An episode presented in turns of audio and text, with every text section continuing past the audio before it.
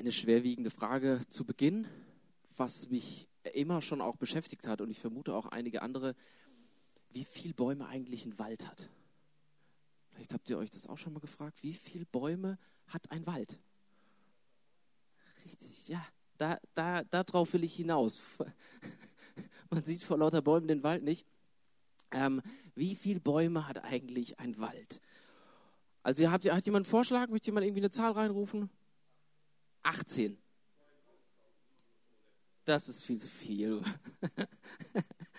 okay, also ähm, die, die, Zahl ist nicht festgelegt, aber natürlich ist festgelegt, was ein Wald ist, ist ja klar. In Deutschland wird alles festgelegt. Ähm, halber Hektar, ja, halber Hektar Land und 10% von dieser Fläche müssen mit Wald, ähm, also mit Baumkronen bedeckt sein. Ja, dann ist das ein Wald. Ist doch schön, oder? Haben wir diese Frage endlich. Wie bitte? Das haben wir jetzt endlich geklärt. Äh, das heißt, äh, diese schwerwiegende Frage unseres Lebens, die uns schon lange beschäftigt hat, wie viele Bäume hat ein Wald, können wir ab sofort beantworten. Halber Hektar, 10 Prozent müssen mit Baumkronen bedeckt sein.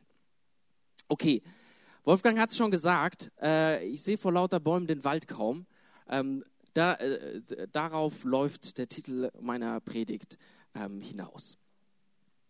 Und das hat was mit dem Bibeltext zu tun, den wir uns gleich gemeinsam anschauen. Und äh, das hat nichts damit zu tun, dass wir irgendwie, das ist keine Predigt über den Hambacher Forst oder wie er auch liebevoll genannt wird, Hambi, ähm, sondern äh, es geht äh, tatsächlich um einen Bibeltext. Aber wir freuen uns, ja. Also das Gerichtsurteil, das nicht weiter abgeholzt wird. Äh, ich, ich freue mich persönlich, darf ich auch mal hier sagen. Aber es ist keine Predigt über den Hambi, sondern über den äh, einen Text aus Markus 8. Und ich dachte, wir lesen mal ein bisschen längeren Abschnitt. Ja? Äh, normalerweise sucht man sich so, äh, klassisch lernt man das so zehn Verse. Das ist schon, das ist schon okay äh, für, äh, für einen Predigtext. Ich habe heute mal 26.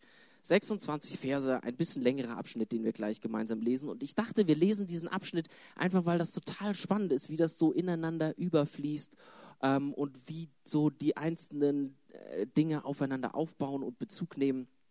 Und vielleicht passiert dir das, und das wäre sehr schön, das wäre mein Wunsch, dass du irgendwo auch so einen Bezug aufbaust und merkst so, hey, zu dieser Person, zu dieser Personengruppe, zu dem, was die dort tun, vor dem, wie sie sich dort verhalten, ähm, das hat irgendwie was mit meinem Leben zu tun. Und das, das äh, löst irgendwie was bei mir aus und da äh, kann ich äh, drauf reagieren. Also, wir lesen ähm, Markus 8, 26 Verse Damals war wieder eine große Menschenmenge bei Jesus, die nichts zu essen hatte. Da rief Jesus die Jünger zu sich und sagte, diese Leute tun mir leid. Seit drei Tagen sind sie hier bei mir und haben nichts zu essen. Und wenn ich sie jetzt hungrig nach Hause schicke, werden sie unterwegs zusammenbrechen, denn sie sind zum Teil von weit her gekommen. Wo soll man denn hier so, so, wo soll man denn hier in dieser Einöde Brot hernehmen, um all die Menschen satt zu machen? fragten die Jünger. Doch Jesus fragte zurück, wie viel Brot habt ihr? Sieben, antworteten sie. Da forderte er die Leute auf, sich auf die Erde zu setzen. Er nahm die sieben Fladenbrote, dankte Gott dafür, brach sie in Stücke und gab sie seinen Jüngern, um sie Jüngern zum Austeilen. Die Jünger verteilten sie an die Menge. Sie hatten auch noch einige kleine Fische dabei. Jesus ließ sie ebenfalls austeilen, nachdem er sie gesegnet hatte. Die Leute aßen, bis sie satt waren und füllten sogar noch sieben Körbe mit übrigen, übrig gebliebenen Brocken. Es waren wenigstens 4000 Menschen. Als Jesus dann die Leute nach Hause geschickt hatte, stieg er mit seinen Jüngern in ein Boot und fuhr in die Gegend von Dalmanuta. Gleich kamen die Pharisäer und begannen ein Streitgespräch mit ihm. Sie wollten ihn auf die Probe stellen und verlangten ein Zeichen von, vom Himmel. Da seufzte er tief und sagte, was verlangt diese Generation ständig nach einem Zeichen? Ich versichere euch, dieses Geschlecht wird niemals ein Zeichen bekommen. Dann ließ er sie stehen, stieg ins Boot und fuhr ans gegenüberliegende Ufer. Die Jünger vergaßen, Brot mitzunehmen. Nur ein einziges Fladenbrot hatten sie bei sich im Boot. Als Jesus nun warnend sagte, hütet euch vor dem Sauerteig der Pharisäer und dem Sauerteig des Herodes, dachten sie, er sagte das, weil sie kein Brot mitgenommen hatten. als Jesus merkte, dass was sie beschäftigte, sagte er, was macht ihr euch Gedanken darüber, dass ihr kein Brot habt? Begreift ihr es immer noch nicht? Versteht ihr denn gar nichts? Sind eure Herzen so verschlossen? Ihr habt doch Augen, könnt ihr nicht sehen? Ihr habt doch Ohren, könnt ihr nicht hören? Erinnert ihr euch gar nicht daran, wie viel Körbe voll Brotstücken ihr eingesammelt habt, als ich die fünf Brote für die fünftausend austeilte? Zwölf, antworteten sie. Und als ich die sieben Brote für die viertausend verteilte, wie viele Körbe voll Brote habt ihr da aufgesammelt? Sieben, antworteten sie. Da sagte er, begreift ihr es immer noch nicht? Als sie nach Bethsaida kamen, brachten die Leute einen Blinden zu Jesus und baten ihn, den Mann anzurühren. Jesus fasste ihn an, äh, fasste ihn an der Hand und führte ihn aus dem Dorf hinaus. Dort benetzte er die Augen des Blinden mit Speichel, legte ihm die Hände auf und fragte dann, siehst du etwas? Der Mann blickte auf und sagte, ja, ich sehe Menschen, aber sie sehen aus wie umhergehende Bäume. Da legte Jesus ihm noch einmal die Hände auf die Augen. Nun war er geheilt und konnte alles genau und deutlich erkennen. Jesus schickte ihn nach Hause und sagte, geh aber nicht durchs Dorf. Ja, bei dieser Erzählung ähm, kam ich auf diesen Wald und dachte, das ist doch ein schöner Titel vor lauter Bäumen. Denn irgendwie passt das ja zu diesem ganzen Abschnitt. Oh, ich habe euch den äh, vergessen, den letzten Teil, den könnt ihr hier nochmal lesen. Ähm, denn irgendwie passt das zu diesem ganzen Abschnitt vor lauter Bäumen, den Wald kaum zu sehen. Man hat so das Gefühl, irgendwie, da sehen so ein paar Leute nicht so ganz klar. Oder ähm, sie sehen nicht das Naheliegende. Ne, die Jünger ein bisschen, die Pharisäer sind irgendwie auch so ein bisschen ähm, blind und der Blinde. Ja, es ist irgendwie, es ist sowas, man muss irgendwie so ein bisschen scharf gestellt bekommen. Dieses Aufbauende in der Erzählung, das ist das, was mich ein bisschen fasziniert hat, wo ich das Gefühl habe, man wird so ein bisschen da hineingezogen in, dieses, in diese einzelnen Ereignisse. Und heute ist Erntedank und ich dachte, dass genau das so ein bisschen passt, ähm, so das nochmal gesagt zu bekommen. Dieses, dieses Bild von Versorgung. Du bist versorgt und vielleicht auch äh, so ein Bild dafür, sowas, das wieder zu erkennen, das wieder neu in den Blick zu kriegen, das vielleicht wieder neu so ein bisschen scharf gestellt zu bekommen, ähm, seine Nähe wieder neu anzunehmen, ohne das vielleicht beweisen zu müssen, sich von ihm an die Hand nehmen zu lassen, neu Vertrauen zu fassen und so den Blick wieder neu geschärft zu bekommen. Wir gehen noch mal ein bisschen in diesen Text rein. Speisung ist am Anfang. Ja, zwei Kapitel vorher äh, gibt es auch schon eine Speisung. Die bisschen bekanntere Speisung. Ähm, die Speisung der 5000. Hier sind es nur 4000. Äh, bei den 5000 sind es fünf Brote. Hier sind es sieben Brote. Also, ne, bisschen mehr. Ja, ist ein bisschen mehr da. Ne? Es sind ja sieben. so locker. Das geht ein bisschen leichter. Wir bewegen uns äh, auch bei dieser Erzählung in einem anderen Umfeld. Ja, es sind andere Menschen, denen er dort begegnet. Jesus sorgt sich um das Wohlbefinden der Menschen, mit denen er dort zusammen ist. Ja, sie sind seit drei Tagen zusammen und wir wissen nicht genau, was sie da drei Tage lang gemacht haben. Ob Jesus die ganze Zeit sie gelehrt hat, ob er geheilt hat, was dort alles so passiert ist, das wird uns überhaupt nicht berichtet. Aber es wird deutlich, obwohl die Leute knurrenden Magen haben, sind sie offensichtlich nicht willens, äh, sich von diesem Ort, sich von Jesus zu lösen und da wegzugehen. Einige kommen von weit her, so wird uns beschrieben. Und Jesus macht sich Sorgen, ähm, dass, dass, sie irgendwie zusammenklappen könnten. Ja, irgendwie vor lauter Hunger, dass sie dann irgendwie noch so eine We äh, lange Wegstrecke machen müssen. Jesus macht sich Sorgen und er möchte, dass sie versorgt gehen. Ja, dass es ihnen gut geht. Er möchte sie so nicht gehen lassen. Und deswegen fragt er seine Begleiter, wie viel haben wir? Fünf Brote. Ja, ist sportlich bei 4000 Leuten, die dann da sitzen. Das ist, glaube ich, allen da äh, bewusst. Ähm, aber es gibt kein großes Diskutieren oder kein großes Hin und Her, sondern ähm, bisschen routiniert fast schon. Ne? Ach komm, das haben wir schon mal. Ne? Ja? Los geht's. Ja, nicht lange rumschnacken, komm, auf geht's. Ähm, es ist schön, weil das äh, auch so ein Charakteristikum des Markus-Evangeliums ist. Ne? Da wird nicht lang groß rumgeschwafelt, sondern zack, das geht hier auf den Punkt. Ja? Los geht's. Die Menschen sollen Platz nehmen. Jesus dankt für das Brot. Die Jünger fangen an, es auszuzahlen. Ach so, er taut noch ein bisschen Fisch auf. Ne? Segen drauf, Fisch raus. Los geht's. Und am Ende werden sieben Körper eingesammelt. Ja, die Leute müssen, äh, was für ein, was ist da passiert? Ja, was für ein Zeichen, was für ein, ein Wunder. Alle, gehe ich davon aus, waren völlig, völlig bewegt von dem, was da passiert ist. Das, was dort passiert ist, gehört zu Jesu Anspruch. Ja, das ist das, was, was er zeigen möchte. Das ist, was er den Leuten sagen möchte. So wie Gott das Volk in der Wüste mit Manna versorgt, so versorgt Jesus äh, die Menschen. Er ist, er ist da für die Menschen. Er sieht die Menschen auch so in ihren Bedürfnissen, in diesem Alltäglichen. Und er schenkt ihnen das.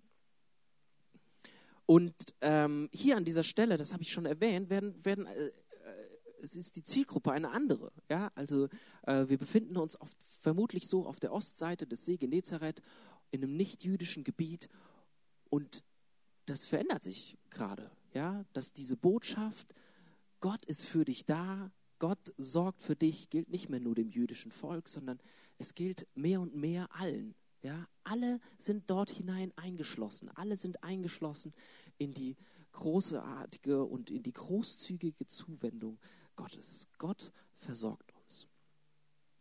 Okay, ja, erste, erster Teil der Geschichte. Weiter geht's.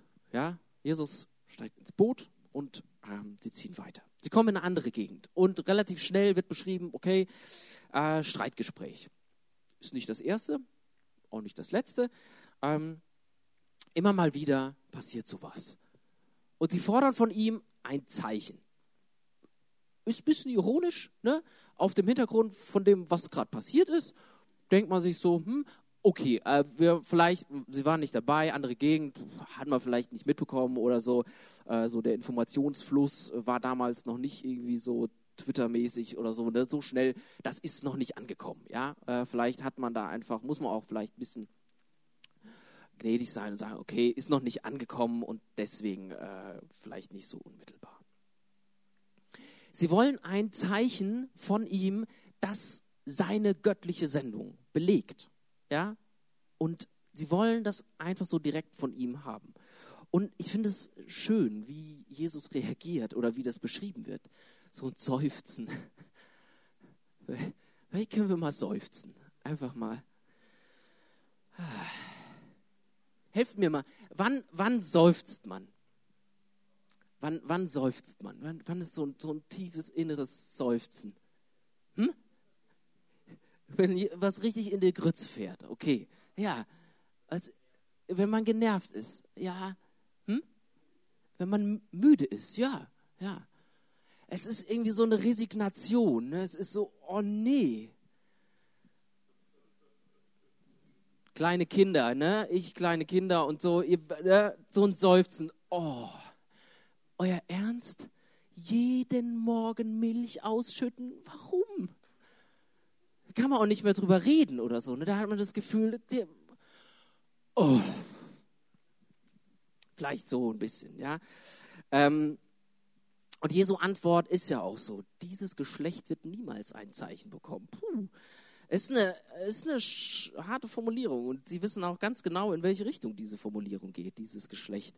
Ähm, es ist eine Bezugnahme auf, äh, auf die Sinnfluterzählung und auf das Geschlecht damals, das sich von Gott abgewendet hat. Und auch die, die Generation, die Mose, ähm, äh, um die Mose-Berichte herum, die immer wieder so eine gottverweigernde Haltung eingenommen hat. Sie wissen ganz genau, dass, dass Jesus darauf Bezug nimmt.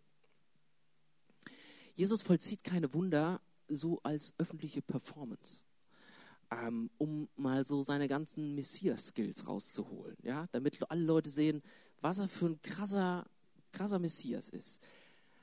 Allgemein fällt einem immer mal wieder auf, dass seine Marketingaktivitäten, das, was er so selbst darstellerisch präsentiert, schwach Ja, es ist wirklich relativ dürftig, was er da macht. Weil seine Zeichen und Wunder nicht darauf abzielen, dass, dass er irgendwie groß dasteht. Sie gelten nicht, sie sind nicht dafür da, irgendwie so aus Demonstrationszwecken, sondern sie gelten einzelnen Menschen. Das ist das, warum er Zeichen tut. Das ist das, warum er sich, er wendet sich Menschen zu. Das sind die Zeichen, die er tut. Also, ich habe es schon gesagt, die Antwort ist, ist, ist schroff. Ne?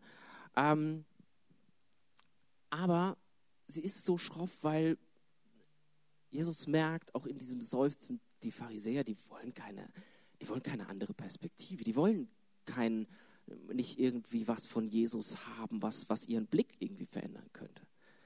Sondern sie haben ganz klare existierende Bilder in ihrem Kopf und sie wollen eigentlich nur die Meinung bestätigt haben, die sie schon lange ähm, haben. Man könnte vielleicht ein bisschen sagen, so ich, mir kam das Bild, sie rufen wie über so eine Mauer von Vorurteilen, die sie in ihrem Kopf haben und sie suchen eigentlich nur weiteres Material für diese Mauer und ziehen überhaupt nicht in Betracht, dass diese Mauer sie genau von dem trennt, wonach sie eigentlich meinen zu suchen. Okay, Pharisäer. Zurück wieder auf dem Boot. Ja, also ein tiefes Seufzen und ähm, zurück aufs Boot. Den Jüngern fällt auf, dass sie kein Brot haben.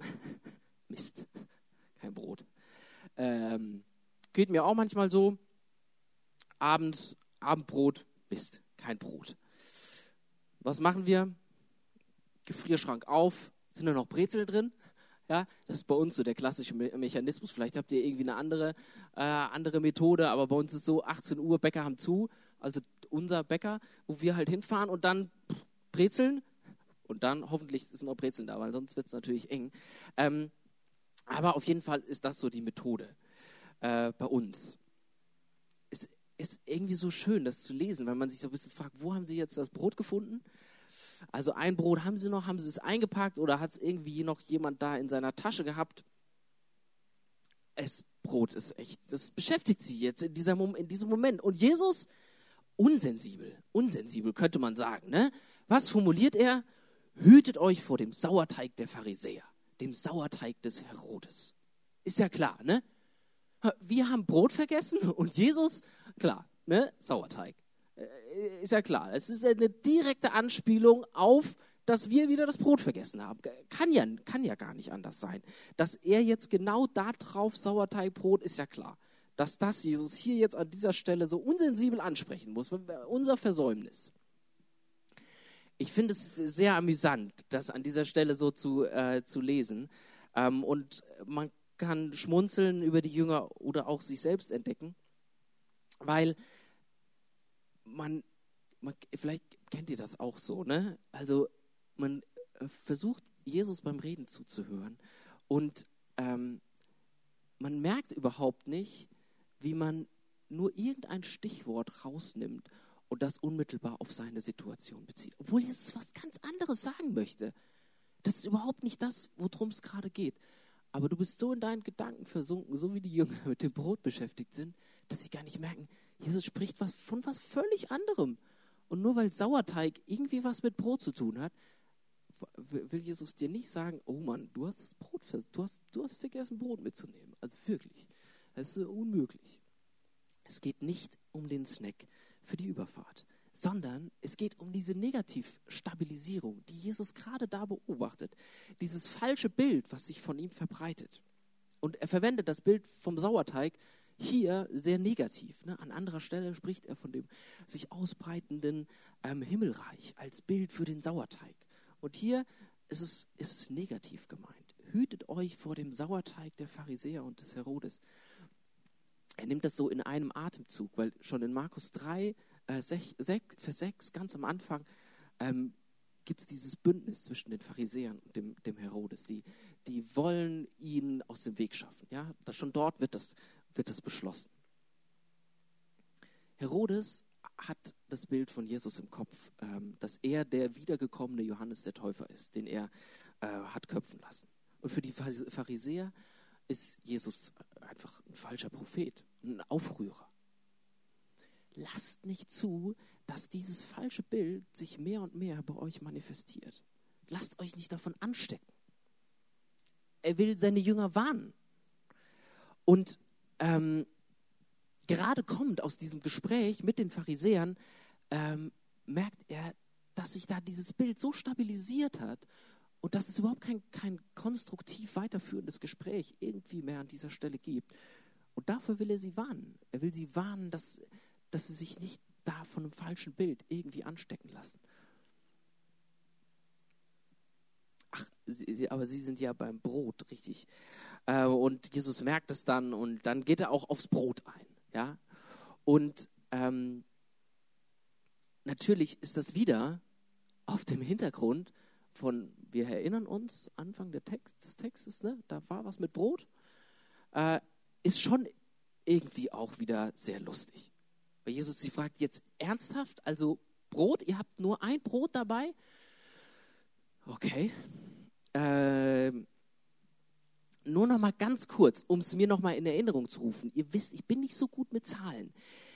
Der ist ja schon, also klar, das, ein, das eine Ereignis ist schon ein bisschen länger her. Da war was mit 5000. Helft mir noch mal mit der Zahl. Das waren, helft mir mal bitte, 5000. Wie viel ist da übrig geblieben? Zwölf Körbe, genau. Und das andere, warte mal, das ist jetzt noch nicht so lange mit den 4000. Wie viel ist da noch mal übrig geblieben? Sieben.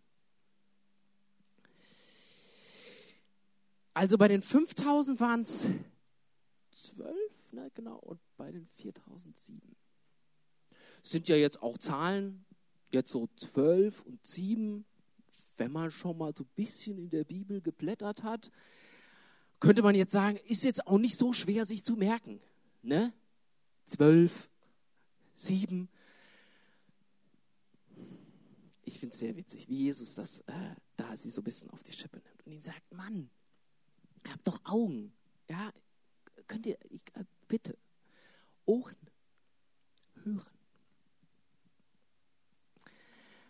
Ich glaube, es passiert einfach, dass man so bei sich ist, dass man so darin verhaftet ist, in seiner eigenen, äh, in, sein, in, diesem, in diesem Geschehen, was einen gerade umgibt, dass man irgendwie den Blick verpasst und irgendwie nicht so richtig mitkriegt, äh, was da gerade abgeht. Siehst du, was ich in deinem Leben getan habe, siehst du, erkennst du, wie neu ich dich immer wieder sehe.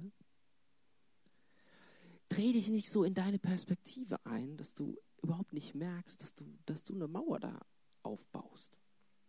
Ich habe ein völlig anderes Bild von dir. Das ist das, was Jesus da sagt. Merkst du das? Merkst du, wie ich dich sehe? Ich sorge für dich. Ich sorge für euch. Macht euch doch nicht so einen Kopf, Mann. Ein Brot. Ist euer Ernst? Gerade sind 5000 Leute satt geworden. 4000, Entschuldigung. 4000 Leute satt geworden. Macht euch keine Sorgen. Ich bin bei euch. Und du hast es doch immer wieder erlebt. Okay, weiter geht's. Wir fliegen durch den Text, alles kommt vor. Gerade hatte Jesus was mit Zehen gesagt. Genau, ach ja, der Blinde. Also, wir sind in Bethsaida. Weiter geht's auf dem Boot, die Reise geht weiter.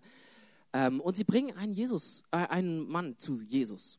Menschen aus seinem Umfeld haben von Jesus gehört und sie sagen sich, wir müssen diesen Blinden zu, wir müssen ihn zu, zu Jesus bringen. Ja? Jesus wird ihn gesund machen. Und sie haben eine Hoffnung, die haben ein Vertrauen in Jesus.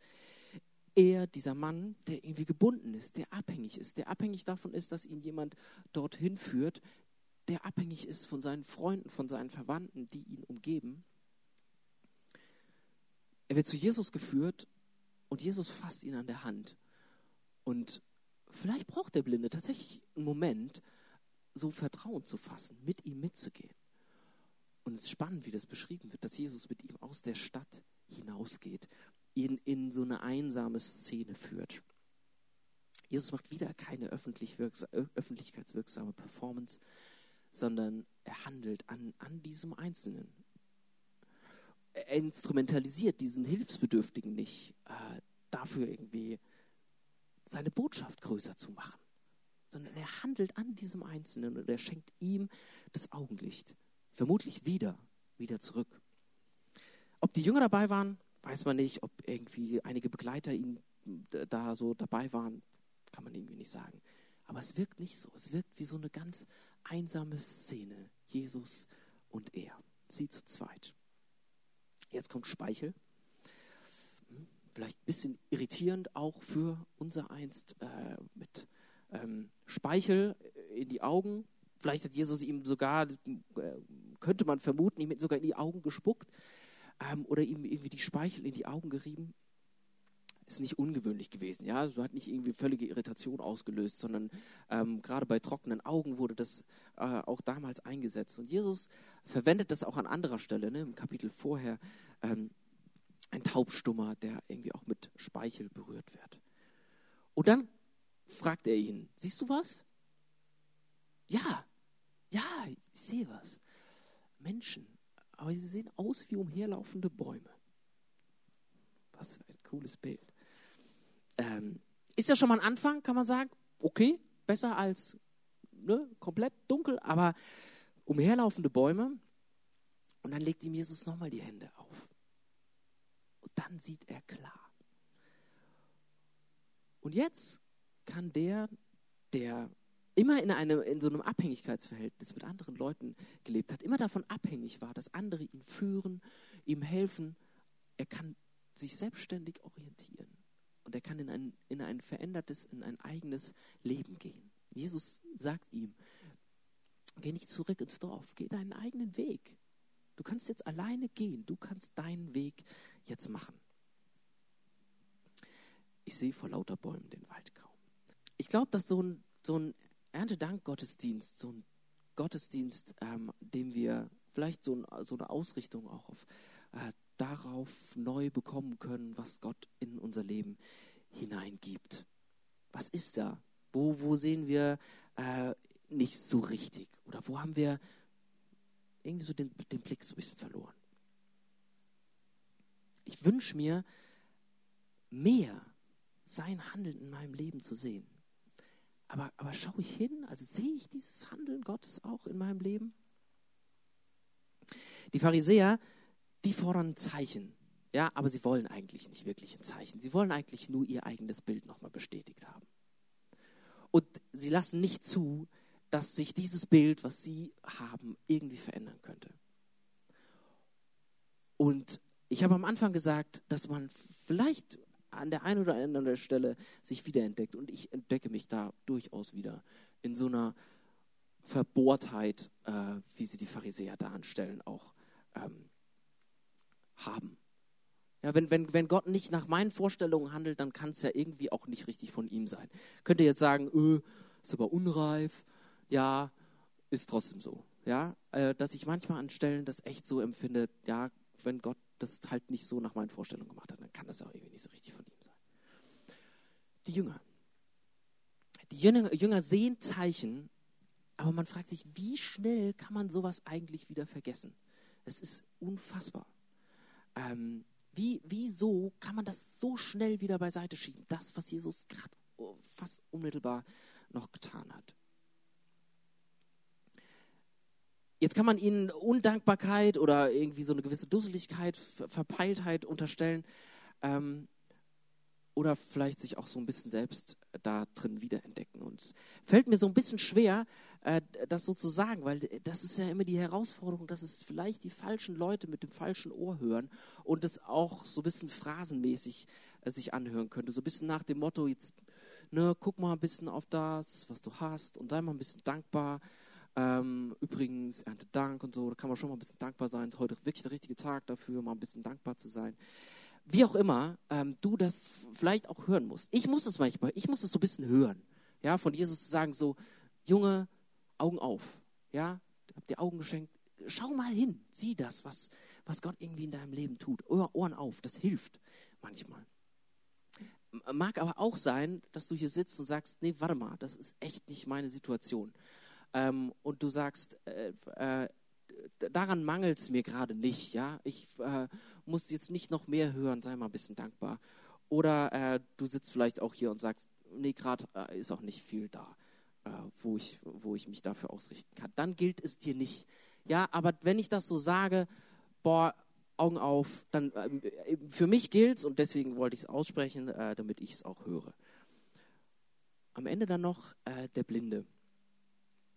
Und den entlässt Jesus sehend in, in, in so eine neue Realität. Und vielleicht wirkt es auch so ein bisschen billig, zu sagen, äh, diesen, diesen Prozess der Heilung, ja, von Bäumen zu, ich kann klar sehen, das jetzt so auf meinen eigenen persönlichen geistigen äh, Erkenntnisprozess zu, zu übertragen. Aber so ein bisschen jetzt aus diesem Gesamtabschnitt, finde ich, gibt es das schon auch so ein bisschen her. Zu sagen, nach und nach ein bisschen mehr von diesem Jesus auch zu erkennen.